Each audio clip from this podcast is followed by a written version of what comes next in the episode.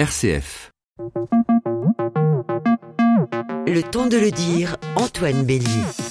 Bonjour à tous, ce matin dans le temps de le dire, nous allons nous intéresser à un peuple que la majorité d'entre nous connaît mal, même si nous en entendons parfois parler dans l'actualité internationale à l'occasion des conflits complexes qui se jouent au Proche et au Moyen-Orient. Il s'agit du peuple kurde, les près de 35 millions de Kurdes qui vivent en Irak, en Iran, en Syrie et en Turquie luttent depuis un siècle pour faire reconnaître leurs droits politiques et culturels.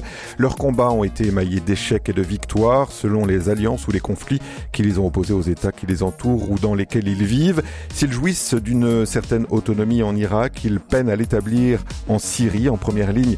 Au cours de ces dernières années, contre les djihadistes de l'État islamique, les Kurdes ont le sentiment d'avoir été depuis abandonnés par l'Occident, laissés seuls face aux menaces que font notamment peser sur eux la Turquie d'Erdogan. Pendant 55 minutes ce matin, dans le temps de le dire, nous allons en savoir plus sur ces hommes et ces femmes sans droit, souvent trahis et humiliés, aux prises parfois à de violentes luttes internes, mais qui ne se sont jamais laissés complètement abattre, qui ont toujours su montrer leur capacité de résistance. Kurde, le combat d'un peuple, c'est le temps de le dire ce matin sur RCF. Jusqu'à 10h, c'est le temps de le dire sur RCF. Olivier Pio, bonjour.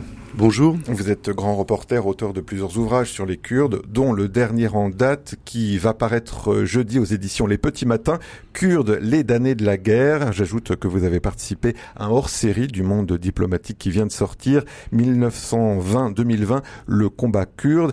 Et on peut le préciser, Olivier Pio, vos analyses, donc, comme je le disais, vous êtes grand reporter, se basent sur des enquêtes de terrain. Oui, j'ai commencé ce travail euh, dans les quatre pays du Kurdistan en 2005. Et c'est d'abord en tant que reporter et journaliste que j'ai euh, traité ces questions, donc sur le terrain.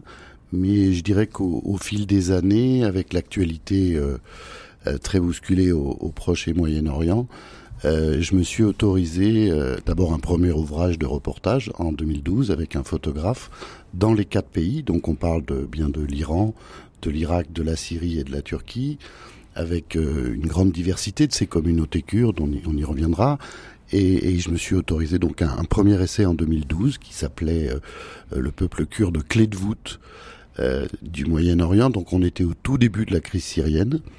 Et puis euh, à partir du socle de travail historique, euh, j'ai réactualisé, prolongé, enrichi euh, cette édition par le livre dont vous venez de parler. Boris James est avec nous en ligne en direct. Bonjour. Vous êtes maître de conférence en histoire à l'université Paul Valéry de Montpellier, spécialiste de la question kurde et du Moyen-Orient. Vous avez été chercheur à l'Institut français du Proche-Orient à Erbil. Donc à Erbil, c'est dans le Kurdistan irakien. Parmi vos ouvrages, je voudrais citer ce livre coécrit avec Jordi Trejel-Gorgas, Les Kurdes en 100 questions, qui a été publié en 2018 aux éditions Talendier. Boris James, c'est une question, la question kurde que vous travaillez depuis, euh, depuis euh, plusieurs années. Hein. Alors moi, je, moi, mon approche, c'est une, approche euh, d'historien essentiellement. C'est à la fois une approche d'historien et, une, approche qui se veut, euh, je dirais, euh, un petit peu informée parce que j'ai résidé pendant quelques années, c'est-à-dire sept ans en, Syrie et puis quatre ans au Kurdistan d'Irak dans le cadre de fonctions, mais également dans le dans le dans, dans le dans le cadre d'une d'une de recherche euh, euh, scientifique et puis d'approfondissement euh, linguistique et, euh, et effectivement voilà mon, mon approche c'est c'est c'est une approche d'historien comme comme celle de mon co-auteur Jordi Tegel Borgas. Comme chaque matin, j'attends vos questions, commentaires et analyses. Écrivez-nous dès maintenant à l'adresse mail de l'émission, le temps de le dire rcf.fr ou appelez Catherine au standard. Le standard, c'est le 04 72 38 20 23. Vos questions, commentaires et témoignages au 04 72 38 20 23.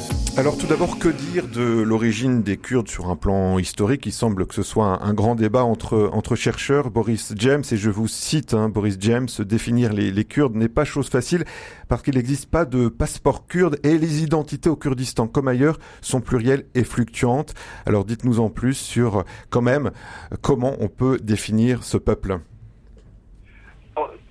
je, crois que la, chose qu'il faut dire euh, a priori, c'est que c'est que comme pour euh, évidemment il n'y a pas il y a des, des, institutions qui peuvent exister notamment en Irak, mais euh, mais disons que la le, critère euh, principal, c'est le critère euh, subjectif, c'est-à-dire ce, enfin, qui se dit kurde est kurde. Moi, je ne vais pas aller chercher, gratter et, dire autre chose de plus. Autre chose de plus. Après, ce qui est, ce qui est intéressant, c'est qu'effectivement cette cette kurdité, elle, elle s'inscrit et elle se déploie de manière tout à fait différente suivant les individus. Ils vont effectivement mettre en avant euh, des, critères euh, particuliers. Le, critère aujourd'hui, le critère linguistique étant, euh, étant central, mais même de, de ce point de vue-là, le critère linguistique, il est, il, il, peut être problématique. C'est-à-dire que les, Kurdes parlent une langue, enfin parlent des langues euh, iraniennes et certaines langues iraniennes euh, euh, qui sont pas très pas très éloigné d'ailleurs du, persan. Euh, alors que par exemple en Iran, effectivement, il y a une multitude de, euh, de langues. Donc c'est assez difficile de, de, définir du point de vue linguistique euh, les Kurdes, sauf évidemment par exemple en Turquie où la, différence linguistique est très forte, ou dans le monde arabe où la, différence linguistique est très forte. Par exemple, en, voilà, en Iran, c'est beaucoup plus euh, euh, problématique et c'est le, le, critère d'une certaine manière, c'est la qualification par les acteurs de leur de leurs différences et notamment de leur confrontation à un État central qui, de leur point de vue, est, est, producteur d'une d'une violence symbolique ou, ou physique très claire. Est-ce que, Olivier Pio, les Kurdes, qu'ils se trouvent en, en, Irak, en Iran, en Syrie et en Turquie, se considèrent entre eux comme, comme des frères? Alors, euh, je pense que la réponse, la réponse est complexe parce que pour resituer quand même un peu dans le prolongement de l'histoire, on parle donc de d'un peuple de 35 à 40 millions d'âmes sur un territoire évidemment dont les frontières sont fluctuantes, mais qui est à cheval historiquement entre tous ces pays. Euh, c'est-à-dire ces quatre pays dont on vient de parler, puisque le grand Kurdistan tel qu'il est revendiqué aujourd'hui par la plupart des mouvements kurdes, euh, fait référence en fait à, on pourrait dire, une sorte de carte qui avait été dressée sur le Grand Kurdistan au moment où, au traité de Sèvres en 1920, il y a une revendication de créer un État kurde. Si on repart de cette carte, on parle d'un territoire qui fait à peu près 560 000 kilomètres carrés. Donc imaginez la France aplatie avec une partie à l'est qui est à l'ouest de l'Iran, une grande partie en Anatolie actuelle, et puis la bande de l'ancienne haute Mésopotamie, c'est-à-dire le nord de l'Irak et le nord de la Syrie. Voilà. Donc sans rentrer dans des débats de, spécialistes, voilà, la terre du Grand Kurdistan qui existe. Euh, euh, L'autre invité a parlé de, des langues, effectivement, il y a quand même des souches indo-européennes communes, mais il y a des dialectes. Et puis, euh, l'histoire a fait que comme ce peuple n'a jamais eu d'État et de souveraineté territoriale, y compris sous les ex-empires perses et, et ottomans, euh, finalement, euh, c'est un peuple qui, depuis le début de son histoire, est enchâssé dans d'autres souverainetés. Et aujourd'hui, ces quatre souverainetés, ce sont les quatre États que l'on connaît de la Turquie, de l'Iran, de la Syrie et de l'Irak. Alors, vous imaginez bien que depuis la redistribution des cartes euh, et, et, le partage de l'Empire ottoman par les grandes puissances à l'époque anglaise et française, ces Kurdes se retrouvent comme des minorités dans des pays qui ne partagent ni leur langue d'origine, euh, ni leur référentiel culturel, et qui sont pour la plupart hostiles, euh, et qui tentent, qui ont tenté depuis un siècle, euh, d'assimiler de façon forcée ces Kurdes, en, en les obligeant à parler la langue, soit le turc, soit le persan, soit l'arabe, pour la Syrie et l'Irak. Donc on a dénié à ce peuple euh, la reconnaissance de ses droits identitaires, culturels et politiques. Donc à partir de là, est-ce qu'ils se sentent aujourd'hui, un siècle plus tard, kurdes? Euh, Je dirais que dans mes reportages, j'ai constaté que il y a chez chaque famille kurde euh, ce souci et d'identité kurde. Maintenant, elle a été brassée par euh, des, un siècle d'oppression, et donc ils parlent tous une autre langue, la langue dominante. Certains ne parlent plus le kurde, ou le dialecte kurde, etc. Oui, est-ce que dans ce contexte, euh, Olivier Pio, non pas Olivier Pio, puisque vous venez d'avoir la parole, Boris James maintenant va vous entendre, est-ce que la majorité des Kurdes rêvent toujours, euh, j'allais dire, de, de, faire partie de ce grand Kurdistan irakien où, étant donné qu'ils, comme vient le dire Olivier Pio, ont été brassés avec d'autres cultures, d'autres langues, ils ne rêvent plus forcément de ce, de ce, de ce grand Kurdistan?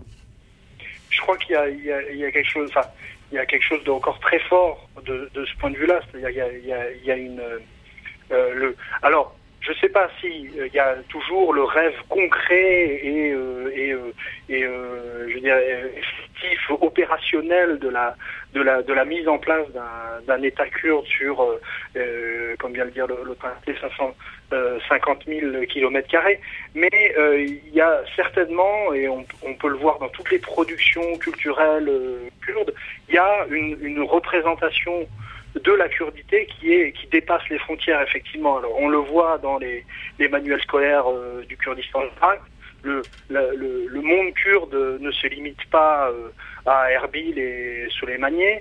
On le voit dans les manuels scolaires euh, du PYD, euh, donc de, un mouvement kurde de, Syrie. C'est la même chose. On se représente au-delà des frontières, on se représente euh, comme kurde, malgré effectivement, et parfois en, en édulcorant et en, ne, faisant pas face à, un certain nombre de, différences. Quoi. Oui, il faudrait parler peut-être de la diaspora kurde, qui est, il me semble, assez importante, non, euh, James? Oui, oui, elle est très, elle est très importante. Elle a été très active euh, du point de vue euh, politique, c'est-à-dire la, capacité euh, de, de, projection des mouvements politiques kurdes ont été grandement facilitées par notamment les étudiants kurdes notamment en France, à Paris, qui, qui ont été extrêmement actifs dans les années 70. Aujourd'hui, aujourd'hui les, les, niveaux de comment dire de migration kurde sont encore plus plus élevés. Hein. On, est entre voilà 1 million 500 000, 2 millions de, de Kurdes en dehors des, des, zones kurdes. Et donc effectivement, il y a une il y a une euh, il y a une effervescence euh, culturelle, euh, des capacités d'organisation qui sont déployées très souvent et très prochainement, par exemple, vous le verrez, j'imagine, lors du 21 mars, lors du, du du jour de l'an kurde, il y aura une certaine visibilité des Kurdes en France et ailleurs. Oui, donc une visibilité, on pourra en parler aussi de cette diaspora avec vous, Olivier Pio. En tout cas, j'aimerais vous citer quand vous écrivez Jamais au fil des siècles, ce peuple n'a réussi à construire une véritable souveraineté territoriale unifiée. Donc, euh, pour l'instant, voilà, c'est pas fait. Est-ce qu'il y a toujours euh, cet espoir? C'est la question aussi que, je vous pose. Oui, alors moi je crois qu'il y a chez chaque Kurde un, vieux rêve euh, qui est devenu au fil des, années, des décennies une utopie, mais qui reste très fort euh, de ce grand Kurdistan. Bon. Euh, maintenant, entre rêve et réalité, chacun a fait l'expérience dans les différents pays de la difficulté à faire reconnaître que ne serait-ce que le droit de parler sa langue. Il y avait encore des procès en Turquie il y a quelques années quand on parlait euh, le turc, enfin le kurde à la maison. Il y avait des fouilles dans les maisons, dans les villages pour savoir si vous aviez des cassettes, des musiques. on en était encore là. Bon, alors c'est plus tout à fait le cas aujourd'hui parce que cette résistance kurde qui n'a pas euh, failli depuis un siècle a fini par imposer euh, un certain nombre de, de reconnaissances minimum. Mais en tout cas, en ce qui concerne euh, la souveraineté territoriale et les droits politiques, aujourd'hui, après un siècle de lutte, finalement, il n'y a qu'une zone, c'est celle du nord de l'Irak, qui bénéficie d'une autonomie euh, territoriale mmh. dans un État fédéral. Pour les autres, le combat est toujours le même. Euh, en Syrie, en Turquie et en Iran. Alors justement, après cette première pause musicale, on va se focaliser sur ce Kurdistan syrien qui concentre pas mal de difficultés. À tout de suite. Na, na,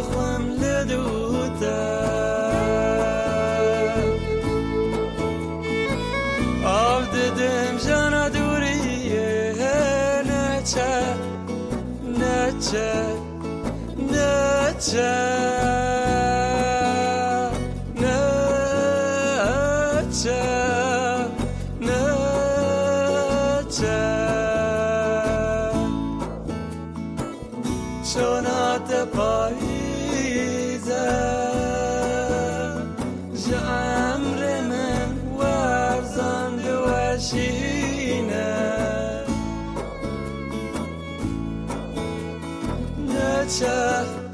qui peut se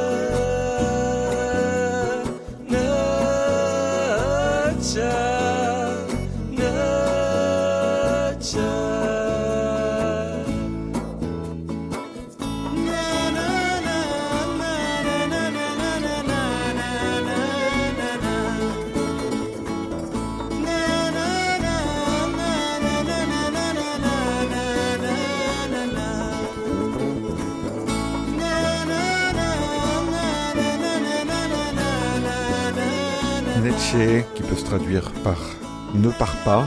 C'était Ivron, Ivron de son vrai nom Nisret Imir, qui a grandi à Batman dans le Kurdistan de Turquie.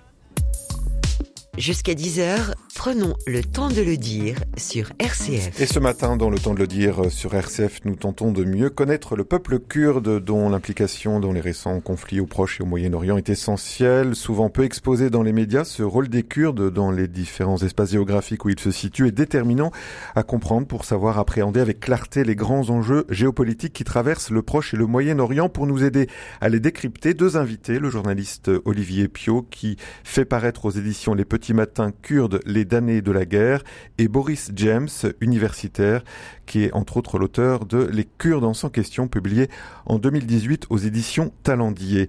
Boris James, comment expliquer le désamour, alors c'est peut-être un mot faible, en tout cas je l'emploie, le désamour qui existe depuis des décennies entre les Turcs et les Kurdes alors, euh, ah bah, moi, je suis à la base, je suis historien du, Moyen Âge. Donc, je travaille, j'ai écrit une thèse sur les sur les Kurdes au XIIIe, XIVe siècle, et j'ai euh, j'ai notamment euh, montré, d'une certaine manière, le le déclin politique et militaire d'une d'une dynastie et des Kurdes qui la soutenaient à cette époque, et l'arrivée au pouvoir d'un de d'un régime politique composé euh, euh, de Turcs d'origine servile, d'esclaves qu'on appelle les Mamelouks.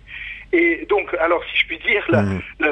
l'antagonisme euh, euh, ethnique euh, kurdo-turc, il est, euh, il est, il est très ancien. Il est séculaire, oui. Il est séculaire, il est, il est sempiternel.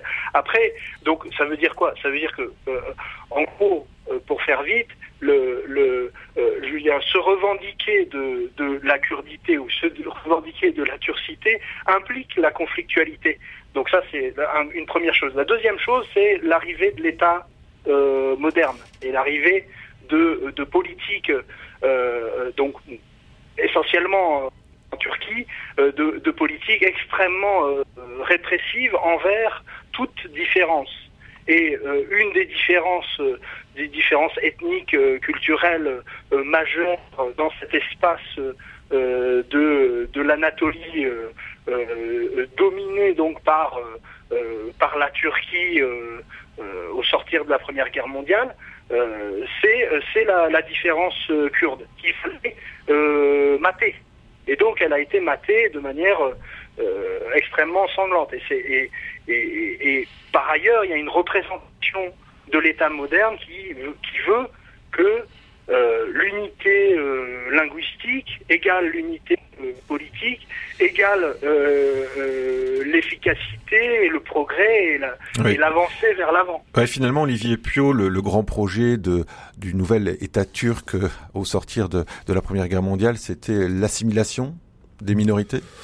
Oui, je crois que le, projet de la construction de la République turque telle qu'on la connaît aujourd'hui par Atatürk, euh, d'abord ça a été une politique de main tendue vis-à-vis des Kurdes. On a un peu tendance à l'oublier, mais avant de retourner l'État turc contre les Kurdes de Turquie, euh, Atatürk a fait des promesses. Il avait besoin euh, des combattants, des villageois kurdes de la partie orientale de la Turquie dans sa lutte de libération nationale. Euh, contre la Grèce et, d'autres. Euh, et puis c'est seulement euh, vers la fin des années 20, au moment où la République 1920, au moment où la République turque est proclamée, que finalement Atatürk fait le choix d'un État laïque euh, nationaliste fondé sur l'ethnie turque du territoire de Turquie. Et donc, euh, il va mener une guerre euh, sans merci contre les revendications autres identitaires et évidemment la principale communauté. Il y en a d'autres. Il y a les Alévis, il y a eu les Arméniens avant. c'est les Kurdes. Donc, on peut dire que depuis la fin des années 20, il y a une guerre ouverte, non pas entre les Turcs et les Kurdes, mais entre l'État turc les dirigeants politiques de l'État turc et les Kurdes.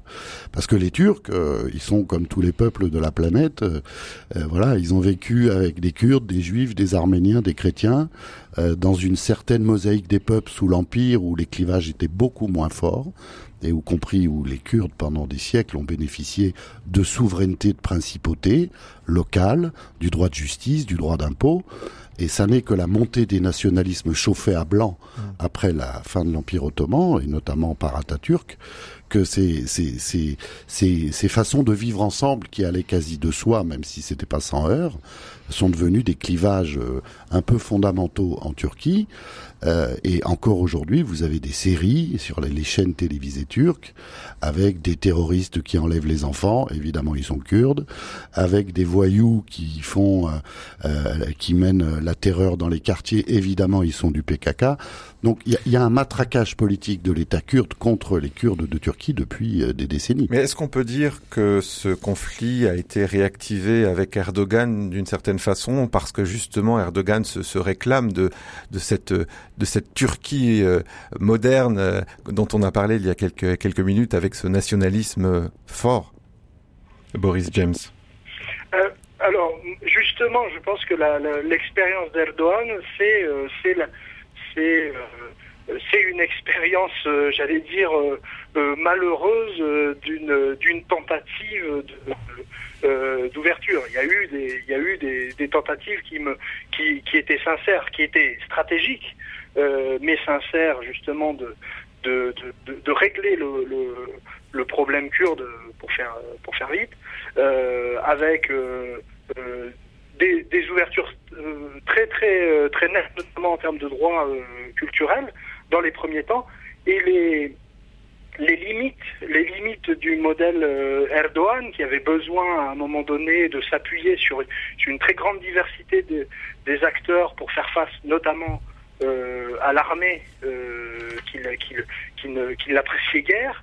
Et euh, les, limites se sont trouvées dans une d'abord dans un échec euh, économique cinglant et, euh, et dans une dans une comment dire une, une surenchère nationaliste.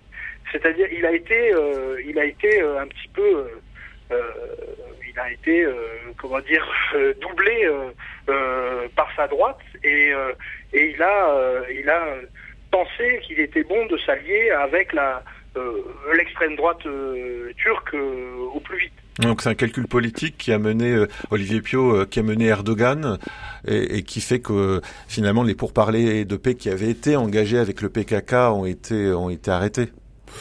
Oui, je crois que hum, Erdogan a, a pensé à un moment que pour sa pour ses ambitions politiques euh, et celles de l'AKP, donc son parti, euh, il pouvait être utile euh, d'être le parti qui ferait enfin euh, le trait d'union et la paix avec le mouvement de guérilla. Parce que vous savez qu'en Turquie, il y a deux mouvements, on parle surtout du PKK, mais il y a un mouvement légaliste qui se présente aux élections, qui est un mouvement de paix, pour la démocratie de lien avec les autres partis turcs qui s'appelle le HDP. Il a changé de nom à de multiples reprises, euh, avec aujourd'hui des maires, des députés qui sont en prison.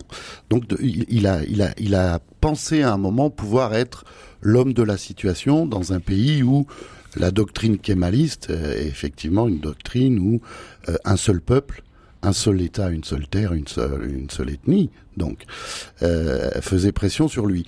Alors pour des raisons diverses, et notamment euh, la crise en Syrie qui démarre en 2011, lui cette ouverture il la démarre progressivement en 2009 et elle est interrompue en 2014. Euh, entre temps, il y a eu des rapprochements, des négociations. On allait vers une forme de résolution du clivage kurdo-turc en Turquie, et puis Erdogan, pour un certain nombre de raisons sur lesquelles on pourra revenir, a décidé d'interrompre ce processus fin 2014 et d'entrer dans un, une stratégie de guerre ouverte et avec les Kurdes de Turquie et avec les Kurdes de Syrie. Alors j'aimerais en dire un mot justement parce que c'est vrai que c'est tout un chapitre euh, très intéressant. Quels sont euh, les liens entre les YPG euh, kurdes présents en Syrie? Donc c'est une branche, le, les YPG du, du, PYD. Quels sont leurs liens avec le, le PKK, Boris James, ce parti des travailleurs du Kurdistan présent en Turquie dont on vient de parler? Alors les faut prendre les choses euh, de, deux points de vue. D'abord d'un point de vue euh, de l'histoire, c'est-à-dire euh, la, présence du PKK en Syrie, elle est très ancienne.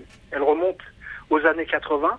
La survie du PKK a été due à l'accueil fait par Hafez el-Assad du PKK, l'accueil aussi du PKK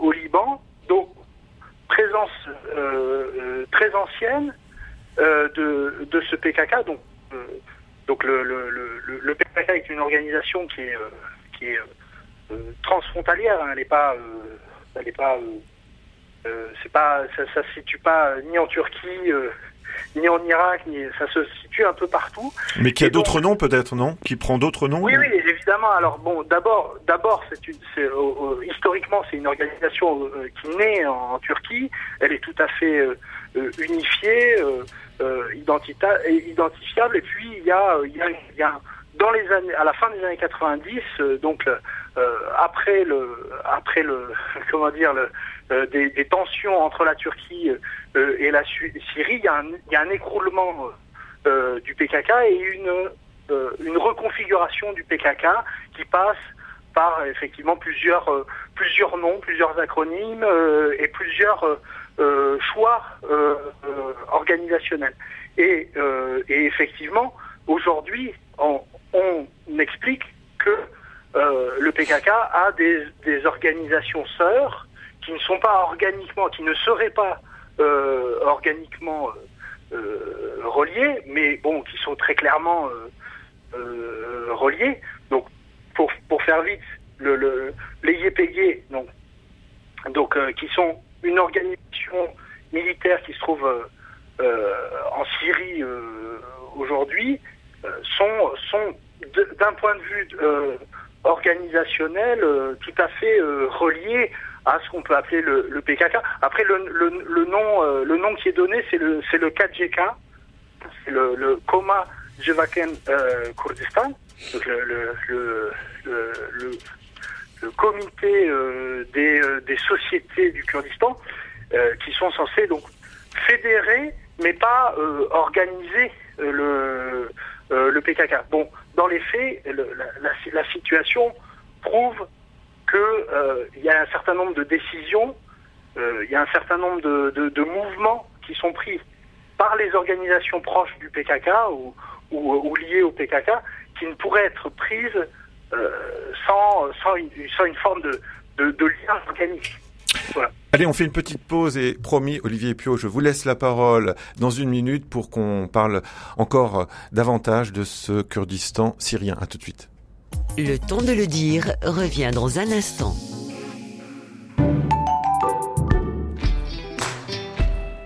Quand un photographe, également amoureux de musique, traverse les États-Unis, c'est forcément un voyage passionnant.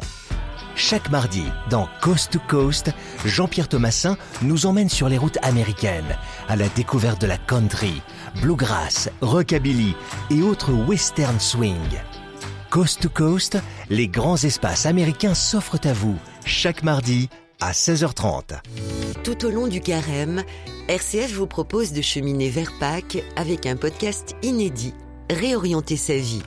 Chaque jour, pendant 1 minute 30, découvrez le témoignage de personnalités et d'anonymes qui ont fait le choix de changer leur quotidien. Réorienter sa vie, un podcast à écouter sur l'application RCF, mais aussi à recevoir chaque jour par email en vous inscrivant gratuitement sur rcf.fr. Vivre Pâques, un coffret de la collection Les Essentiels RCF pour cheminer vers Pâques et redécouvrir le sens du carême et de la Semaine Sainte jusqu'à la résurrection du Christ qui bouleverse nos vies. Pour tout renseignement et commander le coffret Vivre Pâques, appelez dès à présent le service auditeur au 04 72 38 62 10. Présents principalement en Turquie, mais aussi en Irak, en Iran et en Syrie, les Kurdes sont un peuple pluriel dont l'engagement contre l'État islamique dans la région n'est plus approuvé. Malgré cet engagement, les Kurdes peinent à trouver le chemin d'une véritable indépendance et d'une reconnaissance politique digne de ce nom, même si les choses sont assez différentes selon les espaces géographiques où ils se trouvent. Nous continuons d'en parler avec Olivier Pio, grand reporter qui publie Kurdes, les damnés de la guerre aux éditions Les Petits Matins, et l'universitaire Boris James, auteur avec Jordi Trejel Gorgas du livre Les Kurdes sans question publié aux éditions Talendier. J'aimerais accueillir André de Bruxelles avant de laisser la parole à Olivier Pio. André, bonjour. Oui, bonjour. Voilà. Bon, moi, je suis un peu intéressé indirectement par le, sort des Kurdes, je pourrais dire ça comme ça, euh, par, deux égards. Enfin, le deuxième, c'est l'émission qui me faisait penser à ça. Mais disons, le premier, ça, c'est des choses que, une chose que je connais depuis longtemps, c'est, disons, l'existence dans le nord de la Syrie euh, d'un État un peu particulier, puisqu'il est un peu euh, enfin, axé sur les principes, la mise en application des principes du communalisme libertaire. C'est un, système un peu citoyen, avec beaucoup de pouvoir avec la, à la base, beaucoup de pouvoir aux femmes aussi. C'était la, journée de la femme avant-hier. Si vos intervenants ont des nouvelles là-dessus, euh, ce, serait bien. Enfin, en plus, c'est inspiré par Osalan aussi, qui est un, un, dirigeant justement des Kurdes. Et la deuxième, euh, bon, là, c'est un peu un rapprochement que j'ai fait, parler d'Anatolie, des Kurdes d'Anatolie. Il existe une confession qui s'appelle les Alévis. Il y a un certain nombre de personnes de cette confession en Belgique qui est très pacifique. Donc, euh, si les intervenants aussi des informations sur les relations entre ces deux communautés, si on peut dire, si on peut dire elles sont différentes. Voilà. Merci beaucoup, André Olivier Pio. Qu'en est-il du, du Rojava, donc euh, euh, situé dans le nord de, de, de, la Syrie, avec ce, ce conflit hein, et cette euh, intervention de la Turquie, on se rappelle, fin 2019, on n'en parle plus beaucoup dans les médias d'ailleurs. Quelle est la situation aujourd'hui? Alors, euh, bon, pour, faire euh, au, plus simple, euh, le Rojava, ça veut dire, donc dire dans la, un des dialectes kurdes, le Kurdistan occidental. Vous savez que chaque partie du Kurdistan a son nom en, langue kurde. grosso modo, c'est la traduction de Kurdistan du Nord, Kurdistan de l'Ouest, Kurdistan de l'Est et Kurdistan du Sud. Donc là, le Rojava, euh, concrètement, euh, les Kurdes s'organisent dès le début de la révolution syrienne et très rapidement sur une ligne euh, frontalière avec la Turquie au nord-est de la Syrie qui fait à peu près 400 km de long jusqu'à la frontière iranienne, irakienne pardon, et puis sur à peu près 60 km de profondeur, on a trois cantons, le canton d'Afrin à l'ouest, le canton de Kobané et le canton du Djeziré à l'est, qui s'unifient parce que sur le terrain, l'armée de Bachar al-Assad a quitté la zone et que les forces militaires et militantes kurdes euh, occupent le terrain et décident de profiter de la lutte contre Daesh, donc premier objectif militaire contre Daesh, mais de profiter de l'occasion qu'il leur est donnée de gérer les villes et villages de cette zone pour euh, créer une constitution, la constitution du Rojava démocratique, qu'on appelle le confédéralisme démocratique, sur la base euh, d'unités de pouvoir décentralisées au niveau des villages, avec des conseils de village.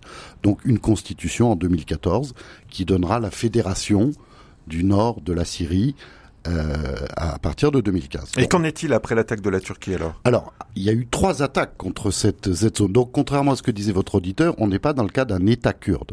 On est dans le cas d'un État syrien qui est en déliquescence et d'une zone au nord occupée de fait par les Kurdes qui profitent de cette occasion. Donc autorisé par Bachar el-Assad? Non, non? il ne l'autorise pas, mais il n'a pas les moyens de faire autrement, puisque voilà, les Kurdes sont armés, c'est eux qui mènent la lutte contre Daesh au nord, et de fait, il y a une forme d'autonomie qui se met en place. avec des drapeaux kurdes sur toutes les mairies, etc. Alors Boris James veut intervenir.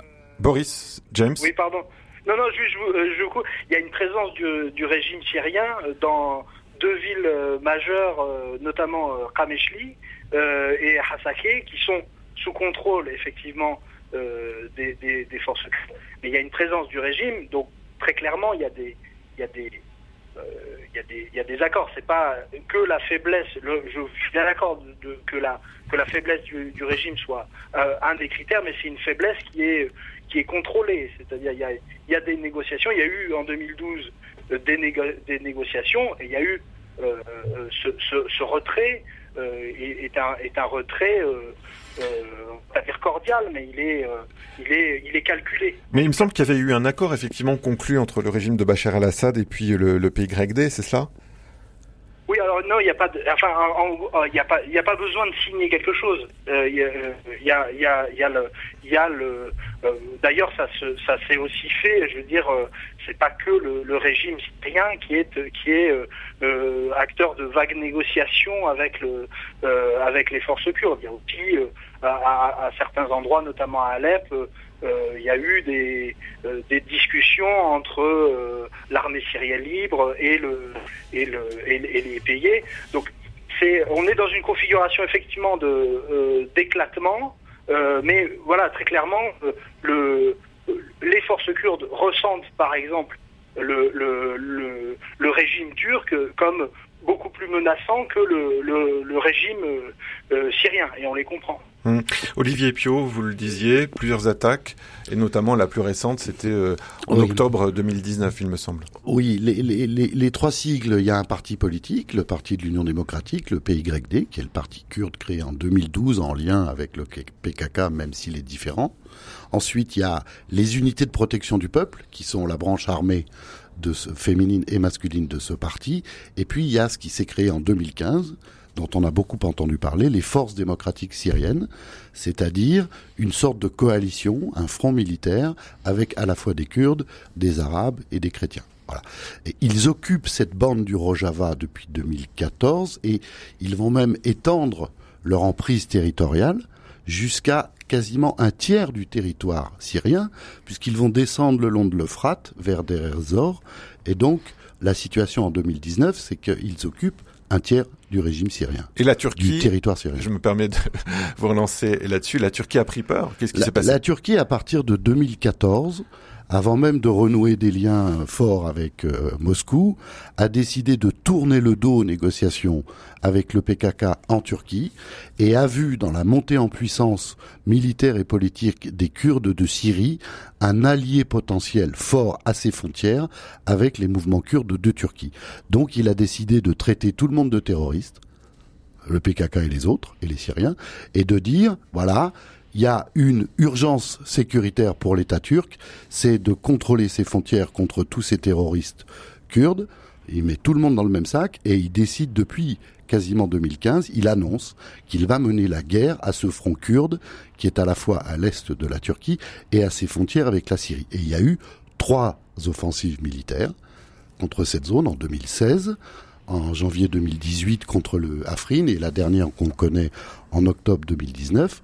Et face à ces trois attaques, les Kurdes ont été successivement lâchés par les Russes à Afrin en 2018 et trahis par les Européens et les Américains à l'automne 2019. Alors comment comprendre justement, euh, Boris James, que les Kurdes aient été lâchés ainsi par les États-Unis alors que les États-Unis euh, sont, j'allais dire, l'allié euh, historique des, des, des, Kurdes dans un certain nombre de, de, de zones du, du Proche et du Moyen-Orient? Alors, l'aurez compris, il est extrêmement difficile de lire euh, la, politique de Donald Trump, euh, euh, notamment à l'étranger, mais une des, une des constantes, c'est évidemment le désengagement. et, et bon, enfin, le, un, un, désengagement réel ou un désengagement fin tout ça était, était nécessaire du point de vue de Trump pour montrer que les boys ne n'allaient plus subir de pertes sur des terrains éloignés. bon, de fait, il y a encore une présence militaire américaine. À chaque fois qu'ils ont annoncé un, retrait, ils sont et ils sont restés. pour ce qui est des, des Européens, la, la, la, la, question, euh, c'est euh, que feront les Américains. Donc c'est pas, c'est, euh, c'est, ils, suivent ce, que, ce que font les. Mais alors le, voilà, donc le, les, échéances électorales américaines sont plus importantes que le sort des Kurdes de Syrie et, d'ailleurs, ça c'est, évident.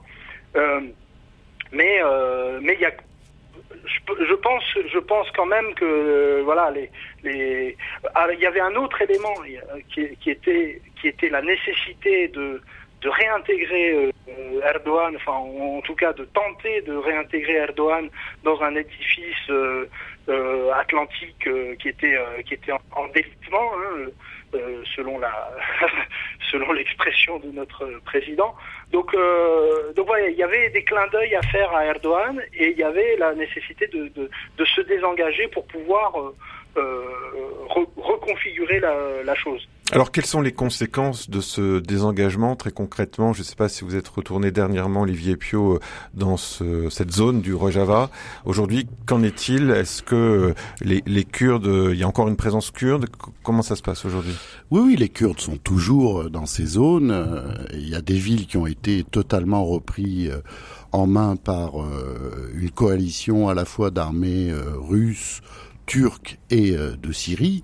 Et puis il y a d'autres villes qui restent aux mains euh, des FDS et des YPG comme Kobané par exemple. Donc on a dans la plupart des villages et villes les deux drapeaux maintenant qui se font face à face, le drapeau kurde et puis le drapeau légaliste syrien.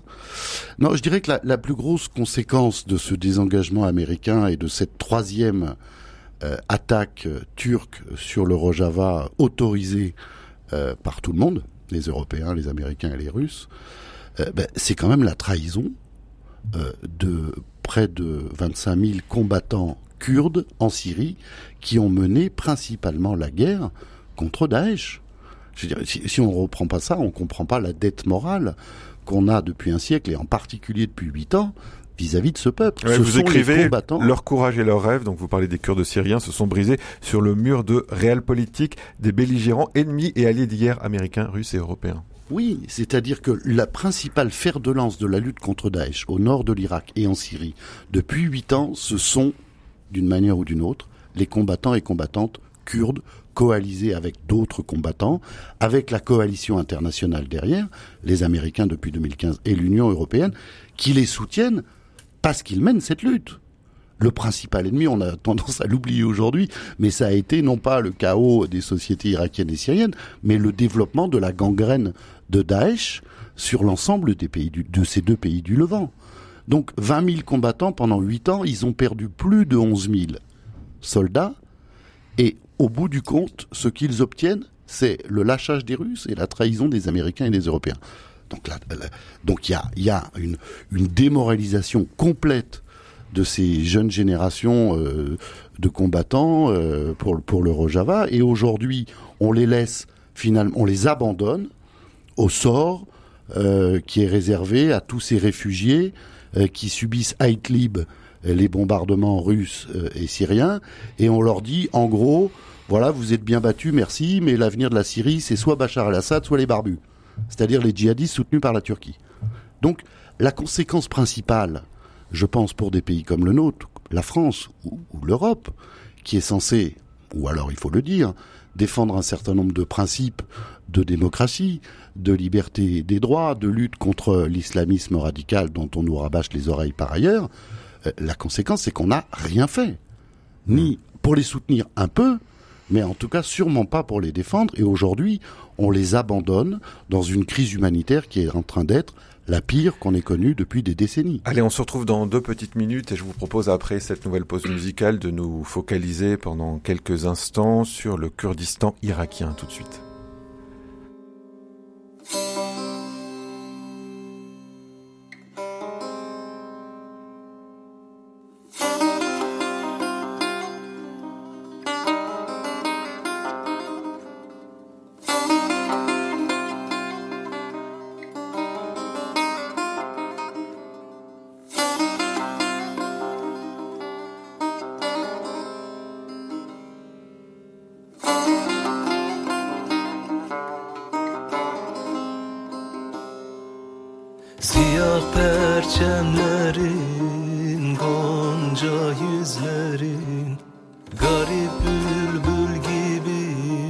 Jesus.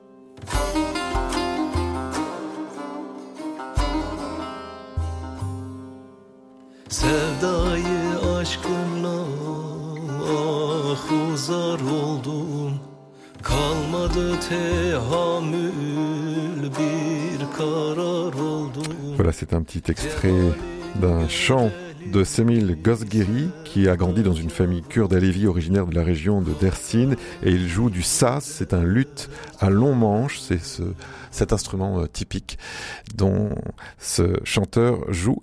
Voilà, c'est ce que vous écoutiez à l'instant sur RCF. Pour intervenir en direct, le temps de le dire rcf.fr ou le 04 72 38 20 23. En première ligne dans la lutte contre les combattants de Daesh en Syrie et en Irak, les Kurdes ont pourtant été lâchés par une partie de l'Occident. C'est pas la première fois de son histoire que ce peuple sans État doit faire face aux trahisons de ce peuple kurde au contour complexe.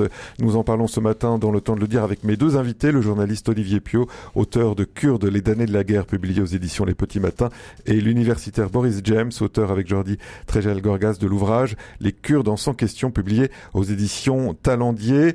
Comme promis, on va parler pendant un instant du, Kurdistan irakien. Boris James, comment les, Kurdes ont-ils fait pour obtenir cette, autonomie? Je crois que ça date euh, de 91-92, hein, c'est ça, en Irak. Qu'est-ce qui a amené à, à cela?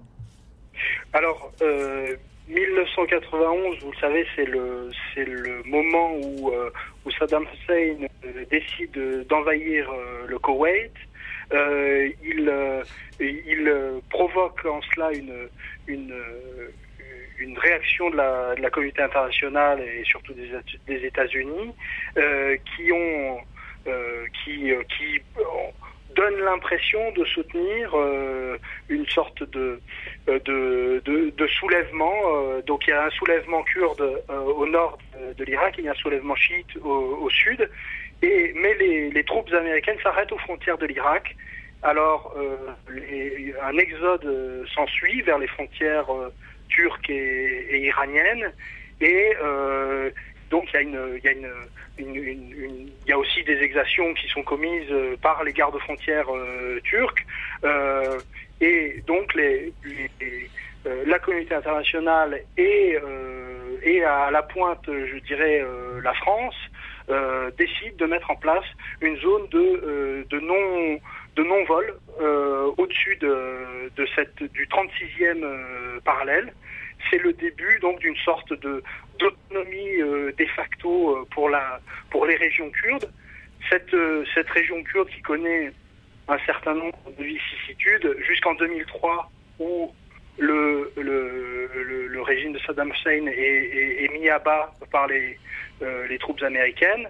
Euh, 2005, c'est une constitution qui entérine, qui entérine en Irak la création d'une région autonome euh, du Kurdistan. Et puis récemment, il y a eu un, un référendum, Olivier Pio, euh, sur l'indépendance du Kurdistan irakien. Le oui, elle l'a emporté à plus de 90%. Comment l'État central irakien a réagi à, à, ce, à ce résultat et quelles en sont les, les conséquences aujourd'hui?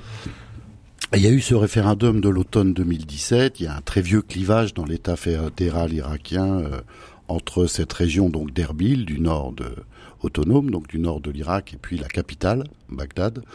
Euh, des rapports de force euh, euh, permanents, une question de redistribution des ressources. Il y a des zones avec du pétrole.